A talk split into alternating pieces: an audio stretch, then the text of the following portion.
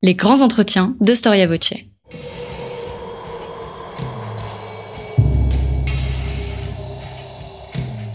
Une émission de la rédaction de Storia Voce.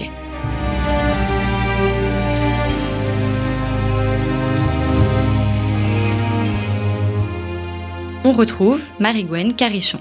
Chers auditeurs, bonjour et bienvenue sur Storia Voce pour une nouvelle édition de nos grands entretiens. 476, 1453, 1492, 1789, autant de dates qui portent en elles de grands événements, changements, ruptures, fractures, autant de dates à qui l'on a confié la responsabilité de définir l'histoire, sa chronologie, à qui l'on a confié le rôle de repère, de référent entre deux périodes, deux époques, deux mondes. Délicate épreuve que de définir la date qu'il faut choisir pour acter notamment la fin du Moyen Âge et le début de l'ère moderne, le passage de la chrétienté à l'Europe. Mais pour l'historien Guillaume Franza, l'année 1520 est l'année bascule qui témoigne de cette transition, la fin de cette grande chrétienté et le début de la constitution de l'Europe pour schématiser bien entendu. Guillaume Franza, bonjour. Bonjour. Euh, vous êtes archiviste paléographe. 1520 est votre premier livre et euh, il vient de paraître cette année donc aux éditions Perrin.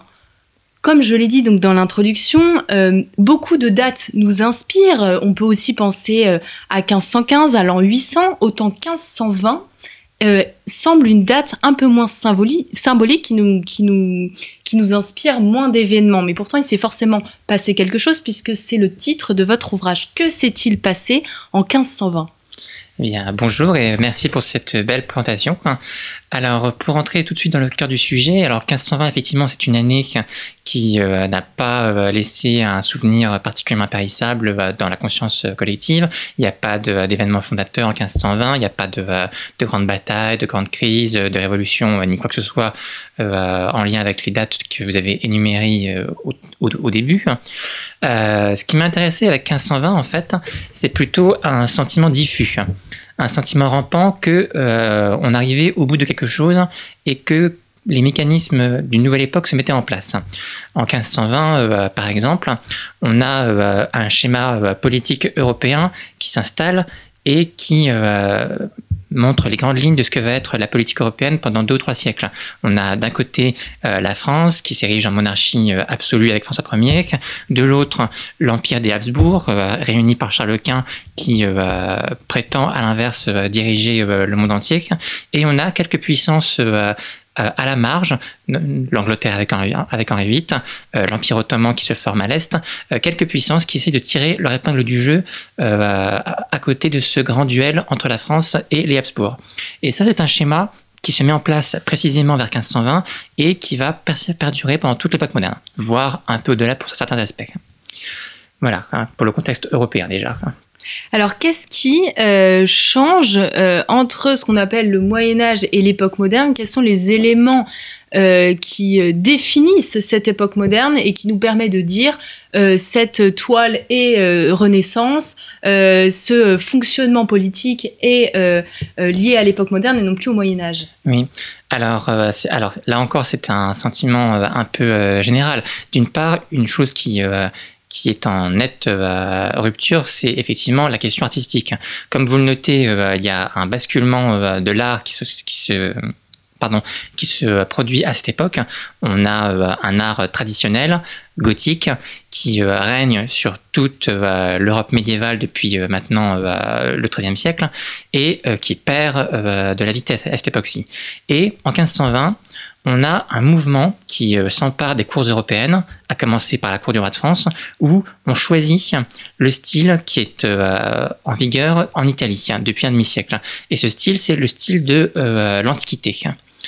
Alors pourquoi est-ce qu'on fait ça? Alors ce n'est pas simplement une admiration pour l'Italie, c'est la volonté de s'imposer comme le dirigeant naturel de, toute l'Italie du Nord, qui est l'enjeu d'une féroce bataille depuis 25 ans, et également s'affirmer comme l'héritier de l'ancien empire romain, qui a régné sur la plus grande partie de l'Europe et sur la Méditerranée. Tout ça dans une perspective moitié politique, moitié euh, religieuse, qui est de promouvoir la civilisation euh, chrétienne et de la répandre. L'enjeu, en 1520, c'est de savoir qui va diriger le mouvement. Hein. Qui va diriger le mouvement alors? Alors bien justement, il y a deux candidats déclarés. Il y a d'une part Fanda Ier, qui est à la tête d'un royaume très ancien. Il se prétend euh, très chrétien parce qu'il est censé être le royaume chrétien le plus vieux hein, en Europe, et euh, c'est un royaume extrêmement fort. Face à lui, il a Charles Quint, qui est une personnalité euh, moins éclatante et qui a des possessions territoriales extrêmement larges, mais très disparates, et qui détient le titre euh, d'empereur depuis 1519. Un titre qui, qui n'a pas une grande force en matière de géopolitique, mais qui symboliquement en fait un successeur de l'Empire romain tout désigné. Et on a donc ainsi une puissance réelle face à une puissance euh, plus mouvante, mais symboliquement beaucoup plus chargée, qui s'affrontent. Donc là, on est sur le terrain politique, et vous expliquez dans votre ouvrage euh, qu'il y a une, un vrai changement de paradigme, notamment par rapport à la définition de la chrétienté et de l'Église. Oui. C'est-à-dire que l'Europe, c'est en fait la chrétienté avant 1520 euh, on peut schématiser comme ça, effectivement. C'est une façon de voir les choses. La chrétienté, en fait, c'est tout simplement euh, c'est tout simplement, euh, en gros, euh, l'Europe hein, dans une définition qui n'est pas géographique, mais qui est plutôt culturelle et religieuse. En fait, c'est l'ensemble des nations catholiques. Et cet ensemble, on l'appelle à l'époque et encore en 1520 chrétienté parce que c'est la civilisation qui est régie par une, une, même foi, une même loi, une même façon de penser. Et après 1520, on bascule sur un, schéma qui est différent, qui est celui de nations rivales et qui n'ont plus d'unité religieuse. Et c'est là que le principe d'Europe, euh, une entité géographiquement bien, délimitée, prend le relais. Hein. Donc on, abandonne un petit peu le dénominateur culturel entre tous ces pays, ou alors on le change alors, euh, je ne dirais pas qu'on l'abandonne, mais en tout cas, on le, nuance, en tout cas. Parce qu'il y a naturellement une culture qui va au-delà des, strictes questions de confession religieuse. Donc, celle-là, on, ne l'abandonne pas. Mais euh, en revanche, on, euh, on, est très clairement conscient que l'appartenance à la civilisation commune ne se fait plus sur la, seule religion, mais sur l'appartenance à une ère culturelle qui a ses limites, hein, qui a ses, des pratiques communes, mais où la religion n'est plus le euh, ciment commun. Hein. Est-ce qu'on peut dire que euh, cet abandon, entre guillemets, de, du, concept de chrétienté, ou du moins comme il était entendu au Moyen Âge, est lié avec, à l'évolution du pouvoir politique de l'Église, ou est-ce qu'il y a d'autres facteurs qui expliquent ce phénomène? Alors tout à fait, l'évolution du pouvoir politique de l'Église est au premier plan en fait de la question, car pendant une grande partie du Moyen Âge, l'Église s'est assurée d'avoir un rôle de régulateur de la politique et des, et des mœurs dans les royaumes et la, population de la chrétienté. À partir du, euh, de la fin du XIVe siècle, ce rôle a été très fortement ébranlé. D'une part parce qu'il y a eu une, euh, une crise euh, qu'on appelle le grand schisme qui a vu plusieurs papes concurrents se disputer le contrôle de la chrétienté, et d'autre part parce que pour régler cette situation, un demi-siècle plus tard, ce sont directement les, euh, les monarques temporels qui, qui ont saisi euh, la question euh, en main et qui ont trouvé une solution. Donc, en 1520, l'Église a toujours un, un, très grand poids au plan moral, au plan intellectuel, mais elle est devenue, somme toute, un acteur parmi d'autres, et plus, et plus l'arbitre qui chapeautait l'ensemble du système politique cette, euh, cette évolution est-elle aussi fortement liée à la réforme et à la réforme de Luther? Alors il y a un lien évident hein, qui là en revanche ne se pose pas tant sur le, terrain euh, politique que sur le terrain euh, de la discipline et de la morale. Parce qu'on, le, la fin du Moyen Âge est, marquée par les épidémies. On a la Grande Peste au XIVe siècle, la guerre de Cent Ans qui dévaste la France et de manière générale toute une série de fléaux qui entretiennent un sentiment diffus de peur. Et cette peur, elle se traduit à la fin du Moyen Âge par bah, le désir assez simple en apparence, qui est de réformer la société pour que Dieu n'ait plus de raison de punir son, peuple de cette manière. Et ce réflexe, lorsque, lorsque la, société donc en prend pleinement conscience et demande ostensiblement à ce qu'il y ait une réforme de l'Église et de euh, ses pratiques euh, quotidiennes, euh, l'Église, en fait, ne, répond pas à cette demande. Elle, l'entretient en grande partie parce qu'elle elle en tire des, ressources, des dons, des avantages pécuniaires et une influence toujours plus grandissante dans la population, mais elle ne fait rien pour y répondre en tant que telle. Et l'absence de réponse efficace euh, conduit justement à une rupture parce qu'il y, a une frange de la population qui, elle, veut vraiment qu'il y ait une réponse. Hein. Et c'est ça qui euh, porte Luther au premier plan. Un jour, Luther euh, décide de lancer une controverse entre intellectuels, c'est un, un, universitaire prédicateur, comme il y en a tant d'autres à l'époque. Hein. Un jour, il décide de lancer une controverse, il placarde des thèses à la porte d'une église de pèlerinage renommée en, en Allemagne, et la rumeur publique amplifie l'événement d'une telle, façon que, euh, qu'il n'a pas d'autre choix que de euh, prendre la tête du mouvement.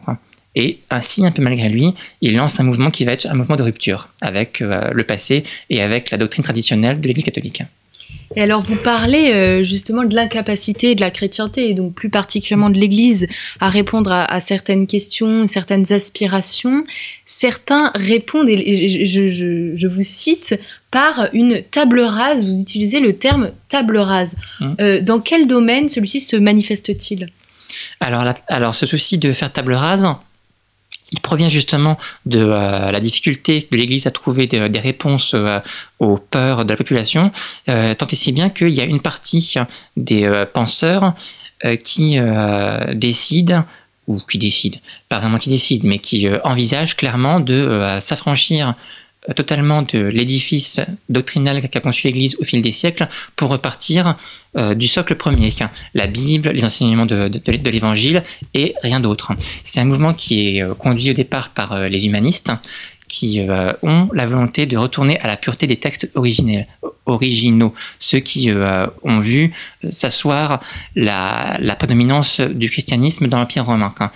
Et ainsi de faire table rase de tout ce que l'Église a pu en déduire, en tirer comme exégèse, comme commentaire et comme loi pour préciser les choses au fil du Moyen Âge. Donc tout euh, cet appareil conçu par l'Église, il est remis en question à l'époque-là. Et ça fait partie, justement, euh, outre le, climat de peur, ça fait partie des éléments qui euh, discréditent en grande partie l'Église dans son rôle de, de conducteur moral. Hein. en 1520 en particulier, est-ce qu'il y a des événements qui manifestent cet état d'esprit de zapper en quelque sorte en fait cette longue période du Moyen Âge, puisque avec cette recherche d'aller euh, aux croyances primitives et aussi de retourner aux textes antiques et de moins s'attarder sur euh, les écrits des clercs, euh, il y a quand même une volonté, oui, de, de on a l'impression d'enjamber quelques siècles d'histoire. Oui, c'est tout à fait ça. C'est euh, euh, vraiment euh, l'idée qui, qui est au cœur de la réforme. Donc, alors, en 1520, le grand enjeu, c'est les, les négociations entre Luther et le pape, hein, parce que cela fait maintenant quelque temps que Luther va, a, émergé du magma des universitaires pour défier Rome. Le, ses thèses ont été affichées en 1517 et en 1520, on est plus de deux ans plus tard, et euh, la papauté clairement ne, sait plus comment gérer euh, ce cas qui n'est pas isolé, qui bénéficie du soutien d'une large partie de la population, et on a donc des manœuvres beaucoup plus offensives qui sont mises en place. Euh, l'un des principaux adversaires de, de Luther, qui s'appelle Eck, reçoit clairement un, ultimatum à transmettre euh, aux réformateurs pour qu'ils se rétractent sur euh, ces thèses les plus, euh, les plus violentes, pas toutes, mais les plus violentes, et ces, livres sont brûlés. Hein. Dans deux, dans, deux grands autodafés, dans les Pays-Bas et en Allemagne, ce qui met un peu Luther au pied du mur et le force à prendre lui-même une position plus agressive. Alors vous expliquez qu'on on, imagine un petit peu dans les images d'Épinal qu'il y a eu un combat violent entre un Luther presque persécuté par l'Église et une Église qui ne veut pas entendre euh, les récriminations euh, légitimes de, mmh. certaines parties de ses, fidèles. Et pourtant, ils ont voulu euh, converser avec Luther et chercher à comprendre, c'est ça, quelles étaient ses ambitions. C'est ça, tout à fait. Au départ, euh, l'affichage des thèses de Luther a eu un grand retentissement parce qu'il y avait une réelle attente euh, du public, notamment dans l'Empire où, euh, il y a un, maillage de principautés qui est tel qu'il y a une sorte d'insécurité permanente entre les différentes parties de l'Empire, des risques de, de, guerre, etc. Et donc en Empire, le retentissement est tel que la papauté ne peut pas l'ignorer en fait. Et au départ, la seule solution qui s'impose, c'est euh, de, euh, de négocier pour justement éviter une crise politique. Parce qu'au départ, la papauté, justement, dans le, terreau très instable qu'est l'Empire, elle a peur d'une vraie, euh, d'une vraie crise politique, qu'il y ait des princes qui se liguent en, en, factions et qui se retournent les uns contre les autres et qui créent une nouvelle guerre dévastatrice. Et euh, ensuite, une fois que cette première crainte euh, est passée, car le Luther n'a pas d'ambition politique à proprement parler, euh, il passe à une négociation de fond sur la, sur la, doctrine. Et pendant un an et demi, on va voir des émissaires faire la navette entre, entre l'Allemagne et Rome sans résultat malheureusement. On, a parlé du retour un peu aux origines, euh, même s'il est évident, euh, et, nos auditeurs euh, le savent certainement, qu'il n'y a pas eu un abandon total de la, culture antique pendant le Moyen Âge, mais il y a aussi un désir de grande découverte, d'aller au-delà, et évidemment c'est très manifeste avec la découverte de l'Amérique, comme on dit assez couramment. En 1520, qu'est-ce qui se passe par rapport à ces grandes découvertes? Alors 1520, c'est une année euh, qui est assez importante euh, dans l'histoire euh, de, des découvertes de l'expansion européenne dans le monde, car il y a plusieurs événements concomitants qui se déroulent dans les différentes parties du monde. On a d'une part le, premier terrain d'exploration qui a été l'Afrique, où les Portugais ont monté tout un réseau de comptoirs pour maîtriser la route des épices jusqu'en Inde. Et en 1520, ces comptoirs qui centralisent le commerce de l'or, des esclaves, des épices euh, en Afrique, euh, commencent à euh, approfondir leur activité. Et il y a notamment au Congo la première systématisation de l'esclavage qui est appliquée à la population par les Portugais. Ceci afin d'alimenter le, marché européen et surtout le nouveau marché américain qui s'est mis en place depuis, depuis une dizaine d'années. Donc ça nous porte en Amérique, où là on a euh, d'une part les, grands centres coloniaux euh, des premiers temps qui sont les îles des Caraïbes, découvertes par Christophe Colomb, 30 euh, ans auparavant quasiment, et qui sont devenus les chefs-lieux des explorations espagnoles vers la terre ferme. Et notamment il y a Cuba qui polarise une grande partie de l'afflux d'esclaves depuis l'Afrique après euh, la mise en place de Cuba, on s'est tourné naturellement vers le continent. Et en 1520, la grande entreprise qui est en cours, c'est la conquête du Mexique, avec justement la destruction de l'empire des Aztèques, qui est le fait euh, Cortés, un personnage extrêmement connu, euh, qui parvient avec un effectif très restreint à abattre ce qui est alors la première puissance d'Amérique centrale de façon foudroyante. D'une part parce qu'il a une excellente connaissance euh, de la géopolitique locale, il sait très bien euh, manipuler les différentes tribus euh, entre elles, et d'autre part parce que avec les premiers aventuriers, on a également l'invasion épidémiologique. Donc l'Europe et l'Amérique sont restés pendant des millénaires en vase clos. Donc les microbes qu'on trouve en Europe ne sont pas ceux d'Amérique et inversement. Et donc quand les premiers Européens débarquent en Amérique, euh, c'est un, véritable désastre car les euh, Américains ne sont absolument pas euh, armés au, plan immunitaire pour résister aux microbes européens. Et donc très rapidement, au bout de quelques mois, on voit l'Empire aztèque et toute la région succomber à l'épidémie notamment de variole qui décime environ 30 à 40% de la population en à peine quelques mois, alors que Cortés est lui-même sur le pied de guerre ce qui conduit donc euh, dès la fin de 1520 à euh, un encerclement de la capitale euh, aztèque et à, son, sa destruction ensuite en 1521. Par rapport à, on a parlé de plusieurs évolutions, c'est un désir de, d'aller, euh, d'aller au-delà des frontières connues. dans l'art à proprement parler, comment, comment se, est retranscrite cette idéologie de renouveau, de retour aux sources? Est-ce que vous qui, avez, qui êtes docteur en histoire des arts, si je me trompe pas, qui avez étudié donc cette histoire des arts, vous pouvez nous montrer qu'il y a une vraie concordance entre les changements idéologiques et les changements euh, artistiques euh, de l'époque. Oui, tout à fait. Alors le changement, naturellement, on pense principalement à l'Italie, qui euh, donc qui est le berceau de l'humanisme et qui, en parallèle de sa démarche de retour au texte original, a justement voulu revenir à la pureté des, formes en fait esthétiques et c'est d'autant plus facile en Italie où les ruines de l'Empire romain sont, sont extrêmement présentes. Donc dès le milieu du XVe siècle, l'Italie est clairement un, endroit où on cherche à ressusciter une culture qui paraît euh, morte. C'est ce que Machiavel dit euh, dans un euh, de ses livres où il dit clairement que l'Italie c'est un pays qui semble fait pour ressusciter les choses mortes en littérature, en art et dans tout un, champ de discipline qui amorce une rénovation de la civilisation dans son entièreté. Et en 1520, ce mouvement, il euh, s'étend euh, de l'Italie euh, jusqu'en France, en Espagne et dans quelques autres royaumes. on passera notamment à la Hongrie et à la Pologne, même si elles sont en 1520 en, difficulté. Donc en 1520 par exemple, bah, donc on a Chambord qui est en construction. C'est un bâtiment extrêmement extrêmement complexe et dont le chantier a été très difficile.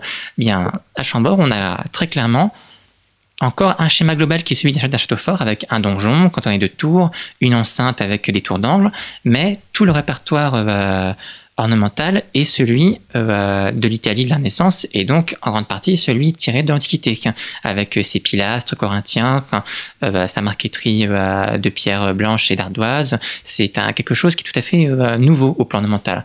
Et l'alliance entre ce, cette structure traditionnel du, château euh, français et ses ornements euh, d'inspiration antique, c'est quelque chose qui traduit justement une nouvelle façon d'aborder l'art. Hein. Et donc on se place là non seulement sur le plan intellectuel et politique, mais également dans une réelle démarche euh, de création artistique. Hein. Une création qui est qui veut en sorte faire la synthèse entre l'apport des anciens, les anciens de l'Antiquité, et l'apport des anciens locaux, la tradition française. Hein. Est-ce que euh, on peut dire que tous ces politiques, euh, ces artistes, euh, ces grands explorateurs avaient conscience de ces changements, voulaient vraiment impulser un nouveau monde, ou qu'en fait la transition s'est faite un peu malgré eux? Alors malgré eux, alors c'est une question qui n'est pas si évidente que cela parce qu'effectivement il y a beaucoup de monde qui était conscient qu'on était en train de basculer d'une époque à une autre, notamment les pays qui étaient euh, liés à la, colonisation, les Espagnols, les Portugais, les Anglais, euh, étaient extrêmement conscients qu'ils vivaient une époque tout à fait incroyable. Euh, quand Thomas More rédige son Utopie, il place en personnage principal un capitaine qui travaille sur les vaisseaux et qui revient d'une exploration euh, lointaine, exactement comme d'autres explorateurs euh, auraient pu le faire à cette époque. Donc le fait qu'on ait ce, euh, ce, réflexe en littérature montre qu'on est conscient de vivre une époque tout à fait particulière. Dans les siècles précédents, il n'y a pas d'exploration de cette ampleur. Et ça se ressent. Après, il y a également des résistances. On sait notamment, par exemple, que le changement artistique n'a pas été accepté partout de la même façon, ni de la même manière en France, on a euh, les milieux parisiens qui sont en réalité relativement hostiles à l'art de la Renaissance parce qu'ils y voient euh, d'une part un retour à un art qui est mort à leurs yeux, et d'autre part parce que c'est euh, le marqueur d'une puissance politique qui est celle de la cour et des grandes familles princières, alors que la ville, elle, est une puissance politique à part entière. Et donc, elle s'accroche à l'art gothique et elle l'adapte en réaction à l'art antique en supprimant des chapiteaux qui sont un héritage antique par exemple, pour justement réaffirmer euh, son poids et euh, son rôle euh, capital. Est-ce qu'on peut dire aussi que le Concile de Trente, il va un peu dans le sens inverse des humanistes et finalement dans le sens, non pas dans le sens du vent, mais veut rester enraciné un peu dans cette époque médiévale? Alors euh, je, ne dirais pas que c'est exact parce que le Concile de Trente, justement, il est arrivé alors trop tard après la, rupture euh, luthérienne, mais il avait justement pour euh, ambition de restaurer la discipline et de satisfaire les exigences morales et intellectuelles communes. Donc, il n'y a pas eu de rejet de l'humanisme ni de rejet des nouvelles formes d'art. En revanche, il y a eu une volonté de synthèse et d'harmonisation. Et euh, une fois euh, que euh, ce mouvement a été entrepris, il, a été appliqué systématiquement, autant, que faire, autant que faire se peut, à tout le royaume chrétien, à commencer par naturellement l'Espagne et son énorme réseau colonial. Donc le, but, il n'est pas de nier l'humanisme ni le Moyen Âge, mais au contraire d'essayer d'impulser une restauration de la continuité. Quand est-ce qu'on commence à parler d'Europe? Quelle est la première personne qui emploie ce terme? Alors, l'Europe, c'est un mot qui euh, réapparaît sous la plume euh, euh, d'humaniste, pas pour parler au départ de, la civilisation actuelle, mais pour parler de, l'espace géographique où il se trouve. Il commente les anciennes géographies de, Ptolémée, les anciens mythes, notamment avec le mythe d'Europe enlevé par Zeus transformé en taureau. Voilà le, mythe originel du nom de l'Europe. Au sens réellement civilisationnel et politique, le mot Europe, il est employé pour la première fois par euh, l'empereur Maximilien Ier, qui est euh, bah, donc euh, le grand-père de Charles Quint. Et il l'emploie sur un support qui peut passer inaperçu, mais qui est quand même assez important, à savoir ses, monnaies à la toute fin du XVe siècle. Il, parmi sa titulature, il pose clairement qu'il règne sur l'Europe la titulature à la marge de ces euh, monnaies. Et donc c'est quelque chose qui est tout à fait euh, inaperçu. Nous aujourd'hui, on ne regarde pas les, ce qui est écrit sur, nos monnaies. Mais à l'époque, c'est un vecteur de communication extrêmement fort parce que c'est là qu'on a euh, que l'on voit la face du souverain quand elle est appliquée. C'est également une monnaie qu'on observe pour savoir de quel pays elle provient, quel est son titre et sa valeur quand on, quand on l'échange d'un pays à un autre. Et donc le fait d'avoir mis ce mot d'Europe sur, cette, sur ces monnaies, c'est un ça montre réellement un basculement d'ambition, en fait, hein, de la part de Maximilien Ier. Il n'est pas juste empereur du, Saint-Empire romain germanique, il a une prétention à euh, asseoir sa, préséance vis-à-vis du reste de ses voisins. Hein. Alors, est-ce qu'on peut dire que la chrétienté est morte ou est en train de mourir en 1520 alors, euh, elle est pas encore en train de mourir. Je ne dirais pas cela parce que en grande partie, elle va euh, survivre dans la partie euh, restée catholique, en tout cas pour un temps. Mais en revanche, ce qu'on peut dire, c'est que là, on a une une notion qui qui chancelle. Clairement, elle chancelle et elle va sensiblement perdre de sa force. Et j'aimerais revenir sur un terme qui, est, qui fait polémique, je pense toujours euh, dans l'historiographie, c'est le terme renaissance. Quel crédit portez-vous euh, à cette expression? Alors ce terme de renaissance, euh, il, est, il, a eu effectivement une très bonne presse depuis son apparition au milieu du, du, XVIe siècle. Personnellement, je pense que ce terme n'est pas faux, hein. en tout cas pas si on se cantonne à l'Italie, parce que clairement il y a eu un souci de faire renaître une forme d'art et euh, de pensée qui euh, n'avait plus, euh, réellement cours depuis le début du Moyen Âge.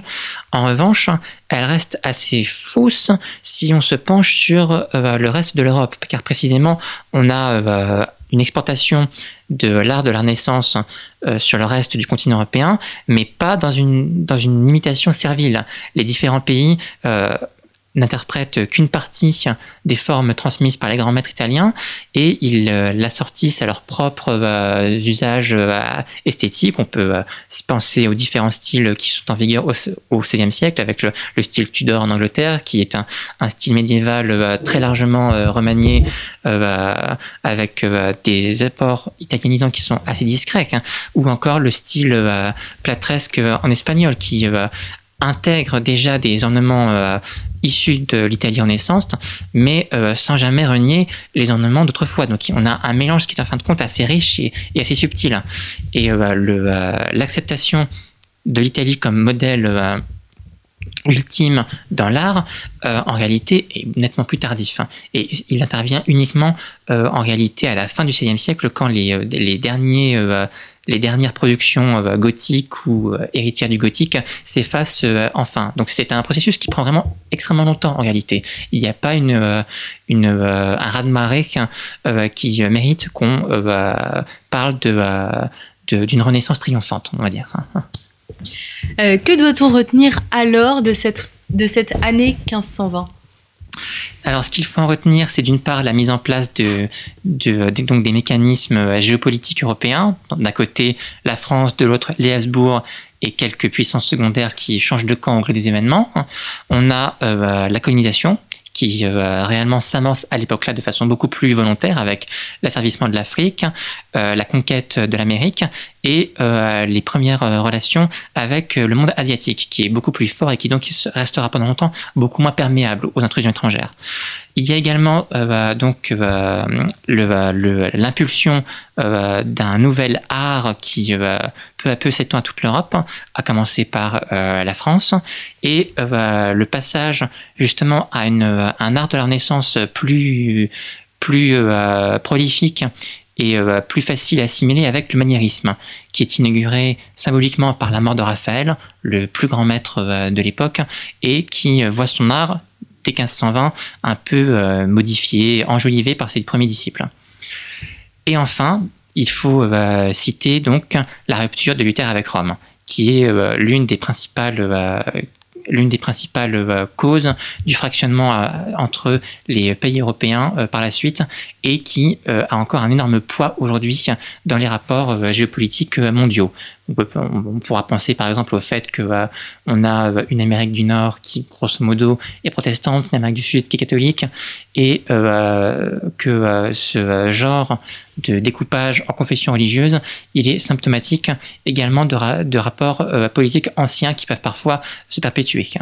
Donc pour vous, est-ce qu'on devrait apprendre que cette année 1520 est et en fait, même si vous expliquez que c'est pas une année où il s'est passé euh, des choses particulièrement flagrantes, flagrantes par rapport, par exemple, à la découverte de l'Amérique ou la chute de Constantinople, est-ce qu'on devrait quand même inscrire cette date comme une date majeure pour le passage entre euh, le Moyen Âge et la Renaissance, euh, entre le Moyen Âge et l'époque moderne, pour bien sûr caricaturer un petit peu? Alors, euh, effectivement, il n'y a, pas d'événement euh, symbolique euh, qui se passe pendant cette année. Il n'y a pas de grande bataille, de grands coups de force. mais tout de même, il y a des, événements importants qui se mettent en place. la chute, la chute du Mexique aztèque, par exemple, c'est quelque chose qui était extrêmement important. Le début de l'esclavage systématique par les Européens, c'est également quelque chose qui peut avoir son importance dans l'enseignement aujourd'hui. Et je pense que plus qu'en faire une date symbolique, il faut plutôt plutôt y voir un moment de basculement en réalité, un moment où il n'y a pas un, geste fort ou un acte fondateur, mais plutôt une, euh, une balance qui se met insensiblement à pencher d'un côté plus que de l'autre. Euh, quelques mots, Guillaume Franza, sur votre euh, travail de recherche et sur, sur voilà, la découverte de sources et, et notamment, est-ce qu'il y a d'autres historiens qui ont travaillé sur cette époque sur cette année et qui ont voulu montrer euh, son importance alors sur cette année en, tant que telle, alors il n'y a pas beaucoup d'historiens à dire vrai. Il y a eu quelques euh, quelques euh, chercheurs qui ont travaillé sur certains événements, notamment euh, le camp du Drador, par exemple, hein, qui est le, principal événement euh, politique de l'année 1520 en Europe, avec la, la rencontre pour la première fois du roi de France et du roi d'Angleterre, une première depuis, depuis une quarantaine d'années. Et donc cette rencontre, effectivement, elle a fait couler beaucoup d'encre, notamment pour son faste et la, la la, grande euh, source euh, de rivalité qui s'en est suivie entre, entre François Ier et Henri VIII, qui étaient tous deux des, euh, des, hommes, des géants, extrêmement lettrés, extrêmement ouverts, extrêmement également ambitieux. Et l'échec de ce sommet entre souverains a donc suscité beaucoup d'interrogations et d'articles notamment. Donc là, on a un événement premièrement. Et ensuite, il y a également tout ce qui a trait à la lutte entre Luther et la papauté, qui a également là fait couler beaucoup dans, que ce soit dans les biographies de Luther ou dans des ouvrages euh, séparés. On peut, euh, notamment se référer à euh, Pierre Chonu dans son ouvrage classique Le temps des réformes, qui précisément montre que là, on est à, un moment où les négociations s'arrêtent parce que vraiment on voit qu'il n'y a plus de, de marge de manœuvre possible et où la crispation débouche vraiment sur une rupture. Et en termes de sources, sources primaires, je pense. Alors en termes de sources primaires, euh, il y a euh, des documents euh, très intéressants qu'on peut trouver aux archives nationales sur justement le camp du Trador. On a tout, tout ce qui est compte d'exécution du camp, pour tout ce qui est approvisionnement, montage des tentes, commande des fameux draps d'or et des fameux draps de soie qui couvraient les tentes. Toute la régie en fait. C'est ça, voilà, voilà, voilà. Tout cela a subsisté. On a également aux, aux, archives anglaises, aux archives nationales anglaises, de très beaux modèles de tentes en lien avec euh, ce, cet événement, qui sont euh, des, euh, productions probablement inspirées par des artistes italiens, mais on n'a pas d'artistes signataires ni de, de compte pour la commande de ces tentes. Donc voilà, quelque chose qui peut nous, donner matière à réflexion. Autrement, on a également toute la, production littéraire de, de, 1520, qui euh, là est bien représentée à la Bibliothèque nationale de France, avec notamment tous les manuels euh, de, chirurgie, les différentes euh, best-sellers littéraires et humanistes, comme L'Utopie de Thomas More, qui est connu à Paris depuis 1519 et qui est réédité continuellement parce qu'elle a un énorme succès. C'est la première fois qu'un auteur réfléchit sur ce que devrait être une société idéale sans se référer à l'idéal biblique. C'est une première, ça mérite d'être souligné. On a également euh, des, euh, une réflexion à avoir sur euh, les ouvrages en cours en 1520 parce qu'ils dénotent une, une réflexion à l'œuvre sur un plan plus large. On a Copernic qui est en train de concevoir son système héliocentrique à cette époque-là. Il en a jeté les premières bases en 1513 et en 1520 il est en train de mener à bien les calculs qui lui permettraient de prouver son hypothèse. On a Machiavel qui euh, achève la plus grosse œuvre de sa vie, à savoir les discours sur la première, la première décade de titre qui est une énorme somme euh, politique sur euh, l'histoire de Rome notamment. Et ces deux penseurs montrent combien on est en train de changer d'univers. On n'est plus dans un univers où la Terre est au centre du monde voulu par Dieu, on est dans un monde astronomique.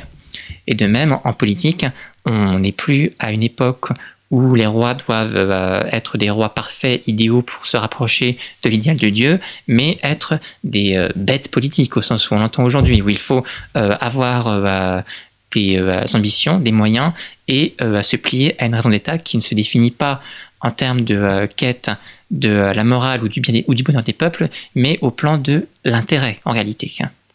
Oui, l'idée du salut est toujours là, mais on s'en on s'en éloigne quand même légèrement et on met un peu plus en avant euh, les, euh, les projets terrestres en fait.